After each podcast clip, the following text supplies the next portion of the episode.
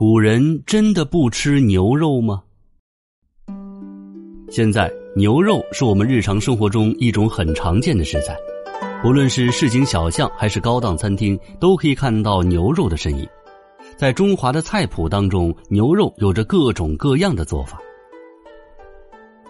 其实，中国是最早吃牛肉的国家，早在商周时期，中国便有了养牛和食用牛肉的记载。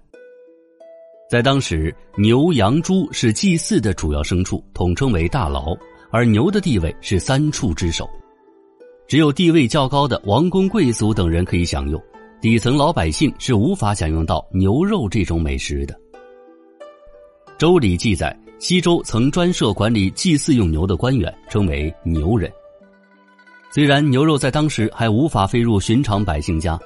但是也证明了中国古代早在三千年前就已经开始食用牛肉了。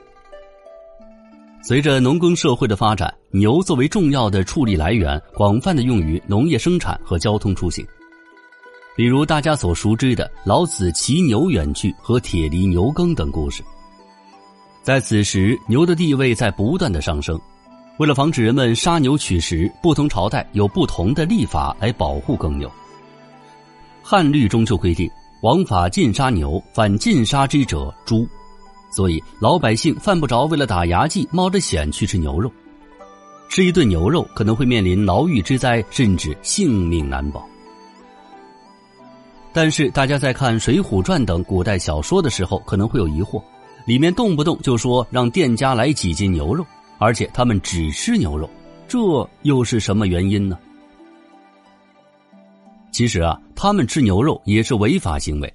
你如果了解到这本书的历史背景，也就不难理解作者为什么要写梁山好汉们吃牛肉而不吃猪肉和鸡鸭肉了。我们可以将梁山好汉们吃牛肉视作一种反抗精神，反抗官府，反抗不公。吃牛肉也可以彰显出豪迈的气质。另一方面，由于在宋朝经济的高速发展，国家对于耕牛的保护有所放松了，很多人都偷着吃牛肉，官府对此处罚的也不那么严厉了。那假如说我不吃耕牛，吃野生的牛，或者是即将要死去的牛，这行不行呢？牛是大型动物，且被驯化的时间很长，导致在野外可以见到的野牛非常少。古代的法律同样对于大型动物也会有所保护，但是病死的牛是可以吃的。在食用牛肉之前，需要向官府报备，得到官府许可之后方可食用。如果是贸然宰杀食用，也会面临牢狱之灾的。我们农耕文明不吃牛肉，那么游牧民族总是可以吃的吧？确实，游牧民族是可以杀牛食用的。牛在游牧文明里的地位并不是很高，而且他们也有食肉的饮食习惯。特别是在元朝等游牧民族建立的政权当中，农耕文明和游牧文明的相互交融，致使禁吃牛肉这一政策慢慢的就放松了。我们现如今不少的牛肉食用方法都是游牧民族传授过来的，比如说风干牛肉、牛肉面等等。在不断的文化发展和交融当中，牛肉的食用方法也变得丰富起来，一直发展到现在，我们可以畅享牛肉盛宴，不再受到各种约束了。如果说古代完全不吃牛肉，可能也流传不下来这么多关于牛肉的美食了吧？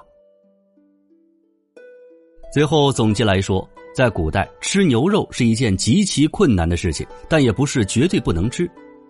就好像是现在，我国法律明文规定不能使用野生动物，但不还是有人铤而走险吗？